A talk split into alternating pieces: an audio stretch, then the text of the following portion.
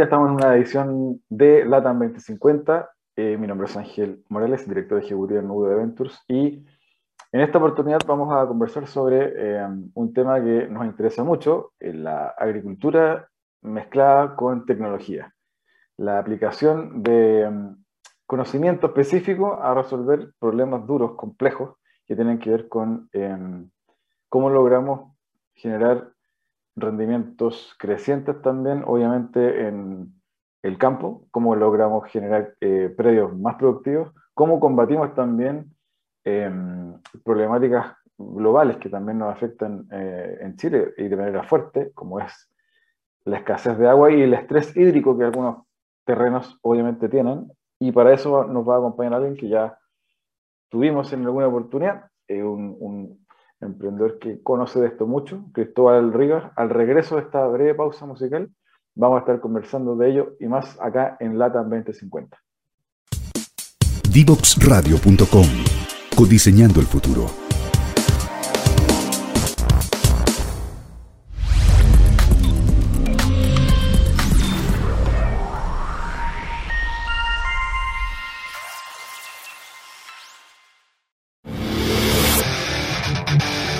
Descubrir el valor de las ciencias de la computación en el desarrollo de los niños y jóvenes, no te puedes perder.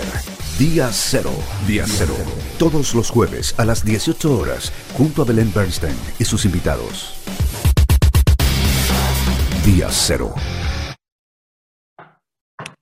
Bien, estamos ya de regreso para conversar con Cristóbal Rivas. Cristóbal, bienvenido. Bueno, ya estuviste eh, en este programa, así que no te vamos a a pedir que nos cuentes nuevamente de tu historia de vida, porque ya, ya lo hicimos y ya te conocen quienes nos siguen, así que eh, quería pedirte, más bien entrando en materia, para el segundo bloque, eh, comentar un poquito de, de, lo que están haciendo ustedes también actualmente, pero cuéntanos un poco cómo eh, estás viendo hoy desde tu compañía los desafíos que representa para la agricultura en Chile, obviamente en el mundo, la eh, escasez hídrica, el estrés hídrico de, eh, que estamos viendo y que están viviendo obviamente muchos agricultores y cómo eso se, se enfrenta obviamente con tecnología.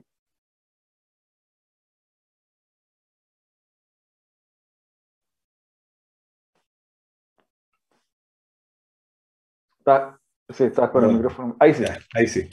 Eh, gracias, Ángel. Oye, ¿sabes qué? Bueno, es súper interesante esto y la verdad es que este problema en particular es el que siempre, el que nos motivó a crear la empresa en un principio, cómo ayudar a que la agricultura, que es responsable de utilizar el 70-75% del agua en Chile y más o menos así en todo el mundo, em, cómo podemos hacer que eso, que eso funcione mejor, que se utilice eh, mejor el agua. Y lo que está pasando ahora último, en Chile en particular ahora, pero de una u otra manera está pasando en muchos lugares, es la la escasez hídrica y la incertidumbre finalmente. O sea, todos los campos que se plantan se hacen con una perspectiva de una inversión de varios años y la verdad es que el no saber cómo poder, si se va a contar con el recurso o no en el futuro, es súper complicado para cualquier evaluación económica y financiera de, estos, de estos productos. Y ahí pasan un montón de cosas, desde que efectivamente, y eso es lo que nos dedicamos nosotros, se puede hacer eh, mucho con la tecnología y se puede eficientar, pero ojo que también, claro, eso tiene un límite. O sea, eh, hay algunas situaciones con los campos, por ejemplo, aquí en Chile hay muchos climas mediterráneos donde el problema en particular es que no llueve durante cinco o seis meses al año. Em, y ahí, eh, y pasa en muchos, muchos cuencas de Chile, en que tú tienes riego y te, llega el agua en, en, noviembre, diciembre, y en enero te llega un poco y en febrero ya casi no te llega. Y la verdad es que si es que eso te llega a pasar, no hay una buena forma de eficientar el que no te llegue cero de agua. Eh, y eso es súper complejo. Entonces, de otra manera, además de utilizar tecnología, los campos, bueno, se están, se están tomando hartas otras medidas como, bueno, la, la, la redundancia, tener pozos y tener diferentes fuentes de agua, por ejemplo, para los campos. Y otra gran, en verdad, decisión más o menos dura que se está tomando ya en los últimos años en la agricultura es que se están yendo a hacer lugares donde quizás el clima hay que estirarlo un poco, por así decirlo, y, se puede hacer un poquito más adverso, pero se puede contar con, con, la seguridad del agua. Y eso en Chile, por ejemplo, significa irse más al sur. obviamente que puede ser que tengas más probabilidades de helada, puede ser que tengas más probabilidades de presiones de enfermedades porque hay más lluvias en periodos que no son recomendados, pero sabes que vas a tener agua durante todo el verano y eso hace una diferencia enorme. Hoy día la técnica permite compensar buenas cosas, que hartas cosas que tengan que ver con el clima y también muchas con el agua, pero no permite, no hemos llegado al punto de poder hacer crecer las plantas sin nada de agua. Lamentablemente eso no va, eso no va a pasar. Y lo que está pasando es que en Chile se está moviéndose acá, en otros lugares también en Estados Unidos se están moviendo al norte, todos están tratando de diversificar un poco más sus operaciones, también para, para, poder que los huevos en diferentes canastos distribuir un poco el riesgo.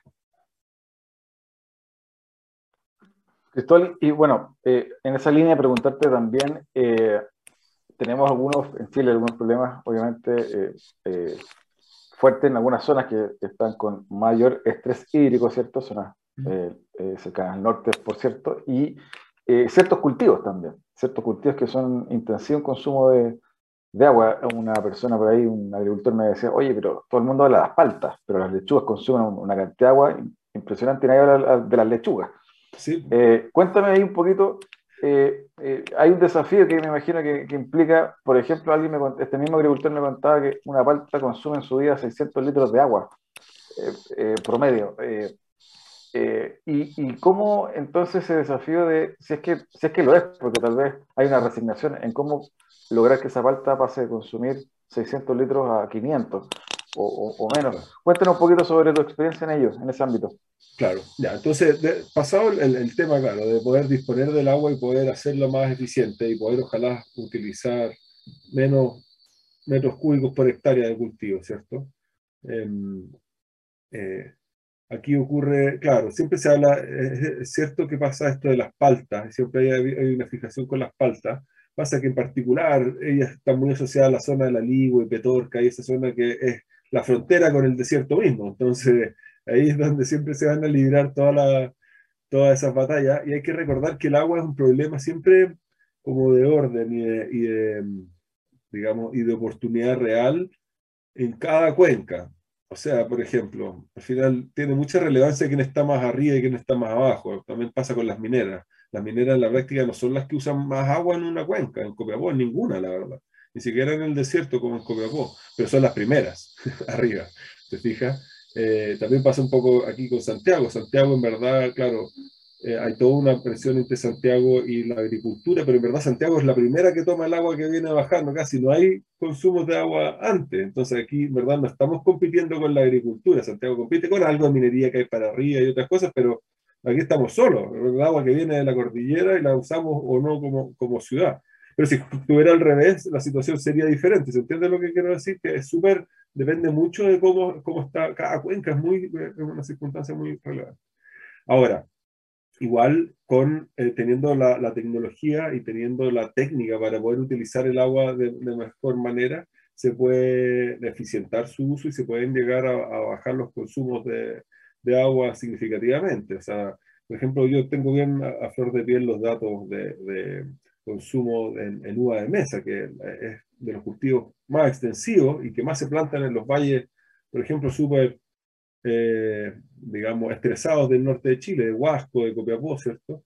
De, de Lelqui. Y eso, en verdad, así como los números tradicionales, originalmente hablan de 12.000, 14.000 metros cúbicos por hectárea al año, 12, 14.000. Y hoy día hay agricultores que están en 7.000, ¿te fijas? Eh, 8.000, 9.000, que estamos hablando casi la mitad de lo que, de lo que se utilizaba anteriormente. Y esto se, se, se, hace con diferentes técnicas. Una, la primera y más importante es poner un sistema de riego tecnificado y de goteo, y en Chile se ha venido haciendo un trabajo muy importante en, en, los últimos años para eso. La verdad es que sin eso hay poco que se pueda hacer. Pero la verdad es que solo instalando eso no se, no se cruza el río acá y también se requiere, y había muchos agricultores por ejemplo, esto lo habíamos en California, que convertían, convertían de inundación a, riego por goteo, pero después igual prendían la bomba durante 25 horas e inundaban su campo, porque estaban acostumbrados a hacerlo así de esa manera, de esa manera siempre. Entonces, a lo que voy es que independiente de tener eh, el sistema de riego por goteo, tú puedes tomar una mala decisión y quizás puedes igual ponerle el sistema que riegue 8 horas, siendo que 6 era suficiente o quizás 5 también hacía la pega. ¿Ya? Y ahí es donde entra el uso ya de la tecnología más dura como la, como la se, entiende hoy día, ya no la tecnología del riego, sino que la tecnología de la información, el utilizar software para traquear cómo está la, humedad del suelo, imágenes satelitales para determinar el, vigor real de todo, mi, de todo mi predio, y en base a eso y a diferentes claves que te va dando el cultivo, si es que uno lo, lo mira bien, poder ir regando de manera óptima, o sea, apuntarle a, decir, es que podemos regar 7000 metros cúbicos, ¿ya? Ahora, eso hay que hacerlo con mucho cuidado, con mucho, con mucho ojo, obviamente que se está, se está, eh, eh, no, no, te diría yo que hay un, hay un, riesgo, pero, pero se está haciendo una cosa que es más, más fina y se eh, y lo importante es que así se puede llegar a estos consumos muy bajos que además repercuten en que también es un 40% menos de horas de la bomba funcionando, un, porcentaje menos de fertilizante, hora hombre, de gasto de las máquinas, es un montón de, un montón de beneficios. Em, y se pueden conseguir con, con, con una atención guiada a, la, a, los datos y a la información. Ahora, eso en teoría se podría haber hecho antes a punta de papel y lápiz, pero hoy día los software y las herramientas como las que hemos desarrollado nosotros, le permiten hacer esto de manera fácil y que no sea un cacho realmente andar gestionando esto, que, en buena medida lo era. Cristóbal, y, en, esa línea de, de, comillas, innovar en procesos que permitan que una, un cultivo, palta, eh, nogal, etcétera, eh, optimice su consumo relativo de agua, ¿lo ves viable? ¿Ves, que hay espacio para, para, que los agricultores caminen ese, esa ruta o, o, es algo que tiene está acotado a ciertos límites? O sea, no, está acotado a ciertos límites, no se puede no regar el, cultivo, hay un, tiene un límite inferior de lo que es, es, capaz, pero en general, si tú miras los promedios con los que los agricultores regan, están muy por encima de, de, de, un, de un, óptimo. ¿ya? O sea, pasa, la, la, gran mayoría de los agricultores sigue regando 11.000, 12.000 metros cúbicos por hectárea, siendo que nosotros tenemos ejemplos y un montón de gente tiene ejemplos de cómo utilizando tecnología se puede llegar a, a, a 40 o un 50% menos. Y eso es aplicable en todos los cultivos. O sea, la uva de mesa es uno muy importante, pero también se puede hacer en local, también se puede hacer en el palto y se puede hacer, ojo, utilizando menos agua, pero produciendo lo mismo o más. Y siempre la ecuación metros cúbicos por tonelada de fruta siempre eh, eh, es mejor. ¿ya? Y todo esto en fondo no es simplemente como regando lo menos. ¿ah? Es, es, bien complejo esto, pero es, no sé, pues, es, es, regando en los periodos importantes de la planta, poniendo atención en, lo, en, los periodos de desarrollo celular, en la primavera, regando como corresponde, regando bien cuando tiene el flujo, el fruto, y regando como acorde a, las, a, los ciclos que va pasando el árbol. Normalmente los agricultores, la verdad es que por simplicidad, la, la verdad, porque no pueden, porque se, es complicada la operación, entonces no, todos los días del año casi teniendo que ejecutar un programa de riego, en verdad lo que termina pasando es que los, los, viejos regaban como uno rega en la casa, o sea, todos los días dos horas y aplicaban una regla súper simple, pero que sabían que podían cumplir. Y es simple y saben que pueden cumplir y es suficiente. Entonces siempre para, para que fuera todas esas cosas, en verdad era pasada en agua. O sea, al final eso era la, la, como operacionalmente no podían hacer, no pueden llegar al óptimo, se tienden a pasar porque dicen me paso tonto si es que se me secan. Eso sí que no, no, no me puede pasar. Entonces, en ese límite entre la comodidad de hacer las cosas como se vienen haciendo y lo que la práctica permite y el óptimo es donde podemos nosotros y la tecnología ayudar un montón. Y todos los cultivos se pueden reducir muchísimo, eh, pero ¿cierto? hasta un límite, si no ya habría, tener, habría que tener que pensar en, en otras formas de, de, cultivo ya de frente. Y en esa línea, para ir cerrando este primer, primer bloque, bueno, me imagino que también hay ciertos cultivos que eh, están eh, eh, naciendo fuertemente en base a estrés hídrico o que, o que eh, se desarrollan mejor en ambientes de estrés sí. hídrico. Cuéntanos un poquito de eso. Bueno, o sea, efectivamente, o sea, hay cultivos que se pueden desarrollar con, con menos agua y esos son los que normalmente se terminan eh, por, por cambiar aquí en la zona de Chile, lo clásico es, es la papaya u otros, u otros cultivos así. Eh, pero la verdad es que los cultivos más rentables, honestamente, Ángel, no, no, son muy... Aquí eh, pasa como, me dijeron, la, verdad es que la agricultura no es como un ente súper homogéneo que toma las decisiones así eh, de, una manera súper racional. Te fijas, cada agricultor con su pedazo de tierra, con lo que es capaz de, de hacer a la temporada siguiente. Em, entonces, em, bueno, hay unas, hay unas limitantes bien como sociales y duras de lo que es capaz de, de, hacer alguien y los precios y la rentabilidad de los cultivos es lo que manda. Por ejemplo, pasan cosas muy críticas, que es cuando se sabe que la temporada viene muy seca. Aquí en Chile, por ejemplo, lo típico que pasa es que se planta mucho menos tomate industrial en la zona ahí de, de Curicó y todo el Valle Central clásico, ¿cierto? Del, Valle Central, la zona del Cachapoal y todo eso, se planta mucho tomate eh, industrial para salsa. Y es un tomate que, claro, durante dos o tres meses, ¿verdad? No usa mucha agua, eh, pero los tipos saben de que si es está complicado el agua, mejor no siembran mucho o no plantan mucho este año. Fíjate, hacen como esas combinaciones y los cultivos anuales permiten un poco esa adaptación a la, a la, a las circunstancias de cada año. La verdad es que los cultivos frutales están, ya están invertidos y, y, en general eso, de nuevo, un poco lo que decía antes, se alejan de los riesgos. Te fijas, tú no vas a proyectarte 15 años con tu cultivo de nogales si es que sabes que la mitad de esos años puede estar en un estrés hídrico caballo.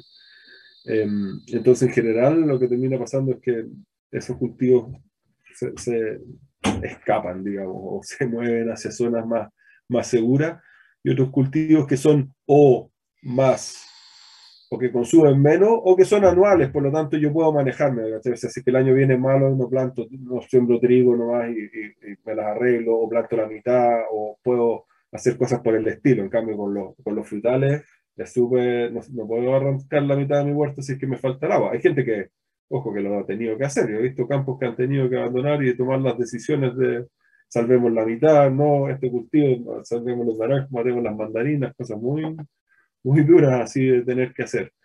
Em, pero de nuevo, o sea, al final aquí es, estos son negocios, al final las grandes inversiones son negocios y dependen mucho de la, de la, eh, de la rentabilidad. Entonces la cereza y las paltas y los cítricos siguen, y la uva de mesa, ahora, sigue siendo muy, muy apetecida porque hay un, hay, un, hay un premio financiero al final de ese recorrido. Cristóbal, te quiero invitar a una breve pausa. Quiero que al regreso sigamos conversando eh, sobre lo que están haciendo ustedes en Wisecon, sobre lo que viene, digamos, también en tendencias de tecnología para mejorar el rendimiento del campo y eh, mucho más al regreso de esta breve pausa musical. Te invitamos a conocer el destacado rol central de la educación técnica profesional en Chile, sus innovaciones, desarrollos y el importante impacto que genera en las personas y los territorios. Cada jueves, 17 horas junto a Elizabeth Zapata, solo en divoxradio.com.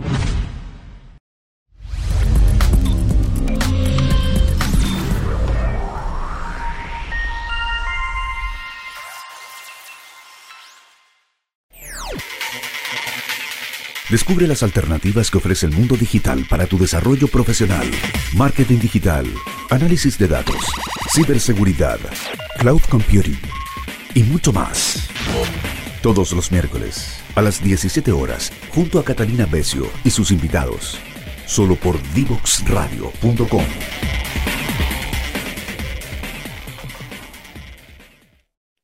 Bien, seguimos conversando con Cristóbal Rivas.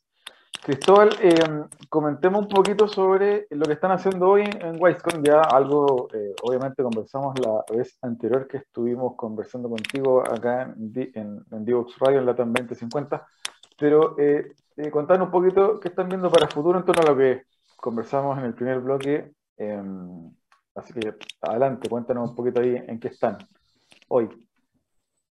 Ya que bueno, mira, eh, básicamente nosotros hoy día estamos, como te conté la otra vez, nuestros mercados más importantes hoy día es la fruticultura en Chile y en Estados Unidos. También hemos avanzado mucho en el último tiempo en México y en Perú.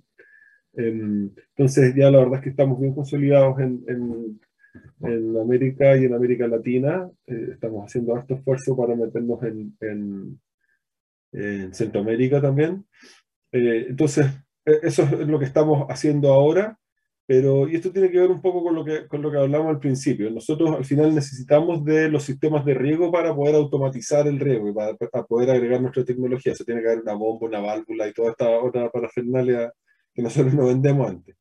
Y tradicionalmente eso se, se, creó y se utilizó mucho para los cultivos frutales y para el vino. De ahí nosotros partimos por ahí, es lo que se entiende súper harto aquí, se conoce harto en Chile.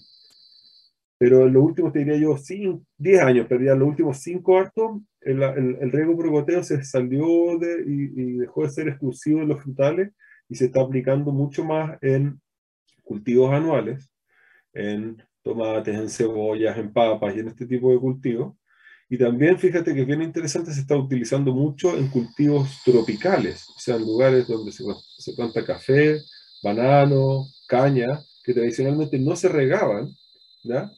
Ahora con el cambio climático resulta que está haciendo, también tienen más estrés, digamos. Y aunque en verdad no fuera el cambio climático, igual antes le queda la embarrada, porque claro, allá llueve todo el año, pero de repente igual se pasa un mes que no llueve.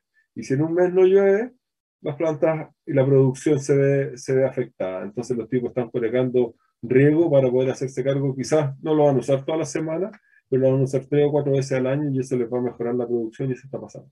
Entonces, habiendo visto eso, es que nosotros estamos ahora enfocándonos en, trabajando en nuestra expansión regional en América. Ahora vamos a partir también la idea del próximo año, partir firme eh, con gente y con todo en Europa, en Australia, siempre ligado a la fruticultura, o sea, todo esto que hemos estado hablando, pero también estamos haciendo unos desarrollos bien interesantes que van, eh, van en la línea de poder expandirnos hacia eh, otros tipos de agricultura, chivote, a, a, cultivos anuales, a invernaderos y a otro tipo de agricultura que también, comprenderás tú, el, el, grueso de las hectáreas en el mundo están destinadas a cultivos anuales, a maíz, a trigo y ese tipo de cosas, y los frutales en verdad son, son una, pequeña, una pequeña parte, es el nicho más importante y tiene un valor obviamente que, que muy relevante, pero nuestro, claro, nosotros creamos la empresa con esta mirada súper de acá de Chile del impacto que tiene la fruticultura también como una cosa económica, ¿ah? valía la pena para nosotros enfocarnos en esto que tiene un poco más de capacidad de inversión y una serie de cosas, ¿cierto? Eh, pero también eh, nosotros creamos la empresa para poder ayudar a, y, gestionar el agua en toda la agricultura. Ese es nuestro, nuestro propósito. Y ese 70% que hablé al principio no es solo la fruticultura, es toda la agricultura. Entonces, ahora queremos meternos en los cultivos anuales y en y hacer nuestro sistema igual hoy día ya funciona en muchos lugares en Estados Unidos y en Chile se utiliza para cultivos anuales, o sea, hasta para la lechuga y para otras cosas. Pero igual no es óptimo, o sea, queremos hacer lo que sea súper bueno y que sea, no, sacarnos un 7 y poder eh, generar un impacto tremendo. Eso también lo vamos a necesitar para Europa, donde esos cultivos son más, más relevantes.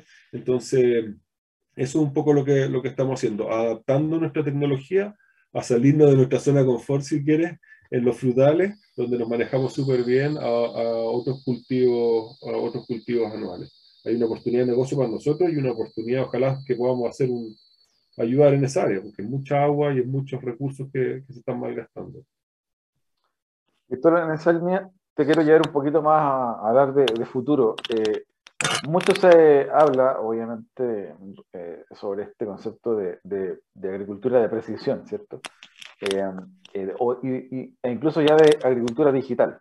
Y bueno, campeones mundiales que tú conoces, desconoces perfectamente, Israel, Australia, Estados Unidos. Cuéntanos un poquito qué cosas están viendo ustedes, además tú estás en California, hacen cosas allá, qué cosas se están viendo en el borde, digamos, como dicen los gringos, cutting edge, que están muy en la frontera del conocimiento en respecto de, de, de agricultura y tecnología.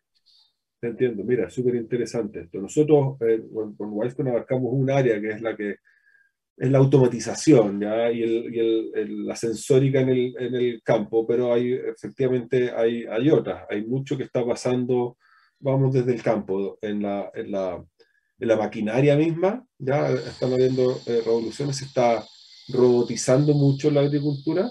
Esto, entiéndase, robotizando, no es como una serie de, de brazos moviéndose con el campo, sino que la maquinaria y las cosechadoras, por ejemplo. La, la John Deere, por ejemplo, me imagino. Claro, sea, ahora se están manejando solas, o tienen eh, cámaras que asisten, o sea, son maquinaria robotizada o más inteligente, ¿te fijas? Eh, Eh, hay, por ejemplo, no sé, hay, una, hay, un par de empresas en Estados Unidos muy, muy choras que están, hacen fondo control de maleza mecánico, que es la mejor forma, o sea, es como, como la bolita, o sea, sacar la maleza de un, de un tirón, con la raíz y todo, ¿ya?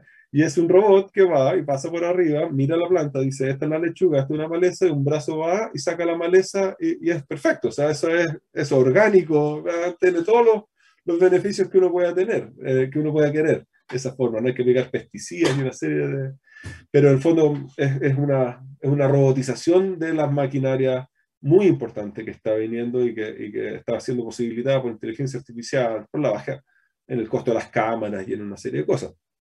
Ahora, tiene una serie de desafíos para poder ser implementada, pero sabes que en verdad, la verdad es que harto eso ya se está implementando de manera más o menos masiva. Por ejemplo, en Estados Unidos hay una empresa que se llama Gas, que es muy interesante, son amigos nuestros allá y ellos lo que hacen es, es una de las pegas más tediosas y complejas de hacer, que es la pulverizadora. La pulverizadora es ese tractor que, que, van, que, o sea, que van tirando, que básicamente mojan los árboles para los pesticidas o para algunos eh, fertilizantes foliares, pero lo que busca es tirar esto, una nube, ¿cierto?, que moja el árbol completo, todas las hojas del árbol. Y eso es súper complejo de hacer. Bueno, es tedioso, hay que preparar el líquido y hay que pasar después por cada una de las filas. Y la persona que va manejando el tractor de una otra manera se está exponiendo, aunque utilicen todo tipo de protecciones, se está exponiendo a estos químicos que son, no son deseables, digamos y estos tipos inventaron una pulverizadora que se maneja sola, o sea, es como la rumba, digamos, de del campo. Es un tractor gigante lleno de cámaras y esto se puede manejar solo, tú lo llenas del líquido y se mandó y, y, y deja pulverizado el campo completo. Eso es súper interesante. También hay otra empresa que se llama Semios, que ha desarrollado una tecnología que adapta, eh, mide muy bien y adapta la, entrega del puffing, que le llaman como el spray de eh, unas feromonas que confunden a los bichos y a, los, a pestes, digamos, y no se reproducen ellas. Pero esto también todo con inteligencia artificial, utilizando imágenes, utilizando datos para saber, y en el fondo lo que ellos han logrado hacer es utilizan un tercio de las feromonas que se utilizaban tradicionalmente y, y generan el, el, el mismo resultado. Y luego después hay toda otra área que tiene que ver con lo, con lo que son las imágenes, ¿ya? O sea, desde imágenes satelitales hasta drones. ¿ya? Nosotros acabamos de aliarnos con una empresa americana que se llama Ceres Imaging, y ellos lo que utilizan es, lo que a mi gusto es la mejor combinación, porque ellos se, utilizan cámaras desde aviones, o sea, la satelital, bajo las nubes, es con una frecuencia un poco más baja, pero, pero pueden llegar a una precisión centimétrica eh, desde aviones y pueden cubrir regiones completas en un solo día de, de vuelo, ¿ah? que con un dron o con este tipo de cosas, tú, claro, puede ser mucho más fino, pero alguien tiene que ir y volar el dron y volar el dron y es más o menos tedioso desde ese punto de vista. Y estas, estas empresas lo que están haciendo es que están, bueno, de partida empresas como esas lo que hacen es que están recopilando, son casi como Google, llevan años tomando miles de fotos del Valle Central de California, entonces tienen un conocimiento súper importante y tienen una biblioteca ya de, de conocimiento y están aplicando, alimentando modelos que le están sirviendo para predecir pestes y para ayudar a los agricultores a, regar mejor. En el fondo, a través de tener estas imágenes súper finas y precisas y bien tomadas, digamos, de, del campo, bien curadas, es que eh, ellos pueden eh, dar una asesoría bien, bien especial y bien, bien impactante en la, en la rentabilidad del campo. Entonces eso, es la robótica y, y, la, y la, las imágenes, te diría yo que es lo que más me, me, sorprende. Después, por ejemplo, en Estados Unidos hay toda otra área que tiene que ver con las la proteínas vegetales, también que tienen un poco de la mano, pero eso ya va más de la parte genética y comercialización después. Te digo lo que está en el campo. Ahí preguntarte, eh, para ir cerrando ese, ese punto, eh, eh, eh, en los primeros años de, de Wisecon, eh, ¿cómo, ¿cómo lograron sortear también esa brecha digital? Eh, me imagino que algunos empresarios agrícolas no, no, estaban muy familiarizados con el mundo digital, con el uso de tecnología.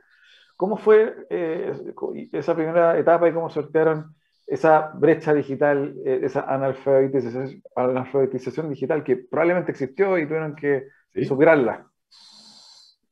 Mira, eh, bueno, esto, esto la, no sé si tú, tú casi todos los, los problemas de, de, de, asimilación de la tecnología en verdad son un problema más, más de implementación tecnológica que de, que de la tecnología misma.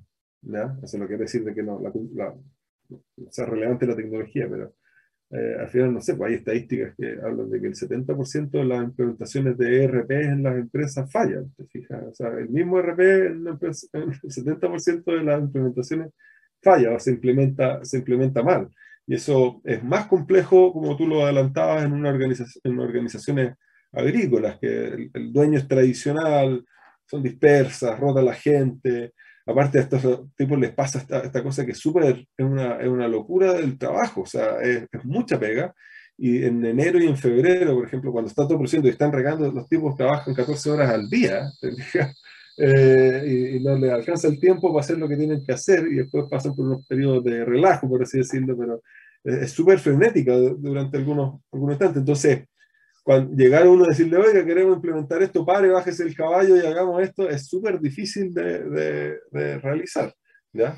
Ahora, ¿cómo lo hicimos? Lo hicimos entendiendo bien a los agricultores, entendiendo bien los modelos de negocio, de servicio que ya utilizaban. O sea, nosotros, por ejemplo, no somos, no, no, nosotros todo lo vendemos a través de las empresas de riego, que ya le venden los sistemas de riego y que le dan todos estos servicios a ellos. Entonces, no, no somos un nuevo proveedor. Es el mismo, nosotros nos aliamos con sus proveedores de siempre para que ellos le puedan dar el siguiente nivel de, de servicio, ¿ya? pero no, tratamos de no enredarles el cuento al agricultor como con esta nueva variante, eh, haciendo una, una, tecnología muy simple y muy robusta. La verdad es que parece, parece simple y pero orgullo, pero nosotros hemos tenido que enfocarnos mucho en que nuestra tecnología funcione. Cuando partimos en California, mira, si aquí no pasa, esto es lo que pasa, tú dijiste, claro, que los agricultores son medio, medio resistentes a esto, es verdad, pero pasa que nadie se va a negar, o sea, nunca nos ha pasado que hemos llegado a un campo y le digamos, oye, ¿usted quiere regar desde su celular? Y te digan, no, en verdad quiero seguir levantándome a las seis y aprender la válvula. Todos quieren, o sea, entienden que esto es una necesidad y que para allá va la cosa. Lo que pasa es que ven que los costos directos y los costos indirectos, llámese la implementación y aprender y subirse al carro esto, son muy, son, son muy altos. Entonces, a través de llegar con su, su empresa amiga y confiable de siempre, la empresa de riego, una propuesta súper simple, súper acotada y que le resuelve el problema más al grano que tiene, eh, hemos podido eh, eh, penetrar y romper esa barrera. En particular, esto me refiero, por ejemplo, de lo control puede ser desde una puede ser desde una estación meteorológica hasta monitoreo de suelo, hasta control de riego o control de riego con fertilizante y pH, o puede ser una de ellas nomás, o una combinación, una estación meteorológica con esto, o, y ahí tratamos de hacerlo un poco que vaya sin tener que, porque si uno llega a un campo y le cambia todo, todo, de un día a otro, los tipos se van de espalda y la organización no es capaz de soportarlo, se demora cinco años en sacarle el jugo.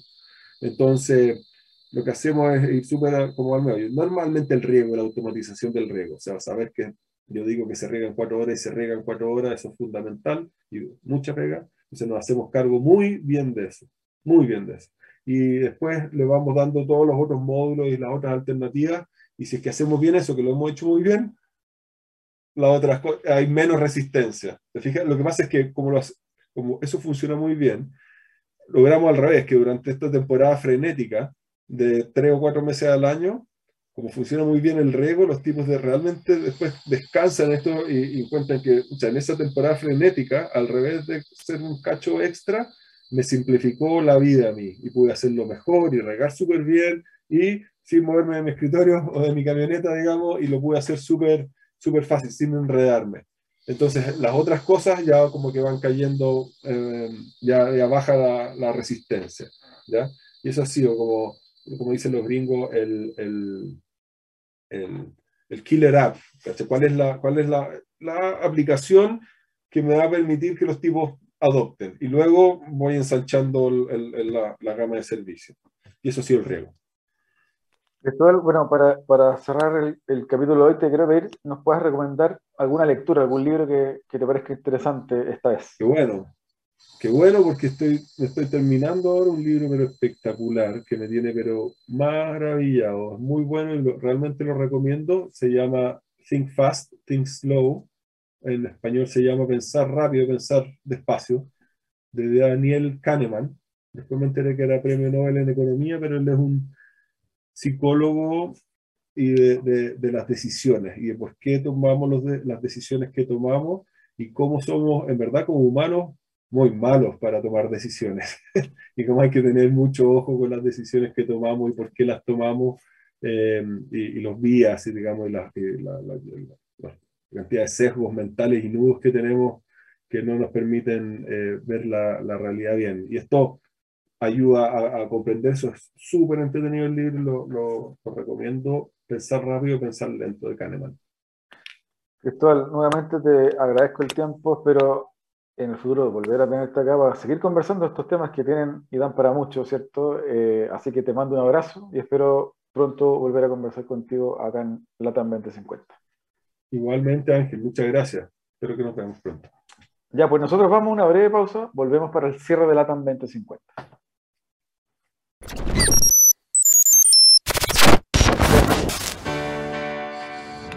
Lo que busca Ideo Digital es crear las condiciones necesarias para poder implementar las ciencias de la computación en el sistema escolar público chileno.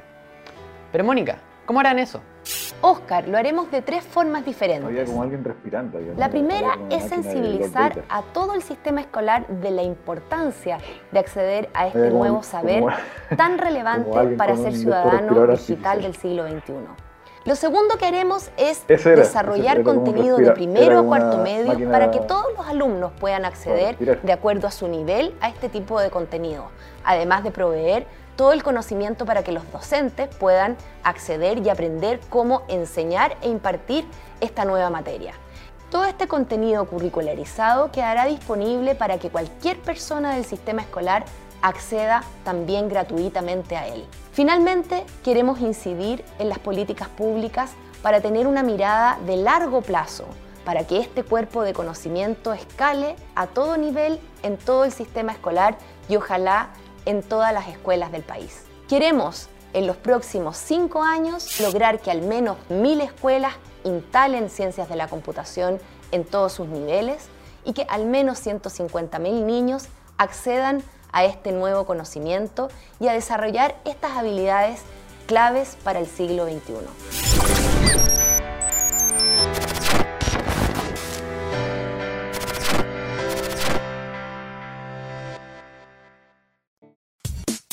Divoxradio.com Codiseñando el futuro. Bien, ya estamos para el cierre de esta edición del día de hoy. Estuvimos conversando con Cristóbal Rivas de Wisecon, esta empresa eh, dedicada eh, al desarrollo de em, tecnología para el mundo de la agricultura, para la industria de la, agricultura. Estuvimos hablando de estrés hídrico, estuvimos hablando de tendencias de futuro en em, agricultura, eh, escaneo de imágenes, robotización y sistemas obviamente de monitoreo, que es justamente a lo que se dedica Wisecon tanto en Chile como en California. Y nos contaba también eh, Cristóbal de eh, su interés de eh, explorar nuevos mercados y también nuevos cultivos, además de los frutícolas. Espero que hayan disfrutado la edición del día de hoy. Será hasta una próxima edición y no se olviden siempre revisar redes sociales de Divox Radio Twitter, Facebook, Instagram, etc. Además de su página web www.divox.com radio.com, donde podrán encontrar los podcasts de las ediciones anteriores de este, su programa LATAM 2050. Nos vemos pronto. Chao, chao.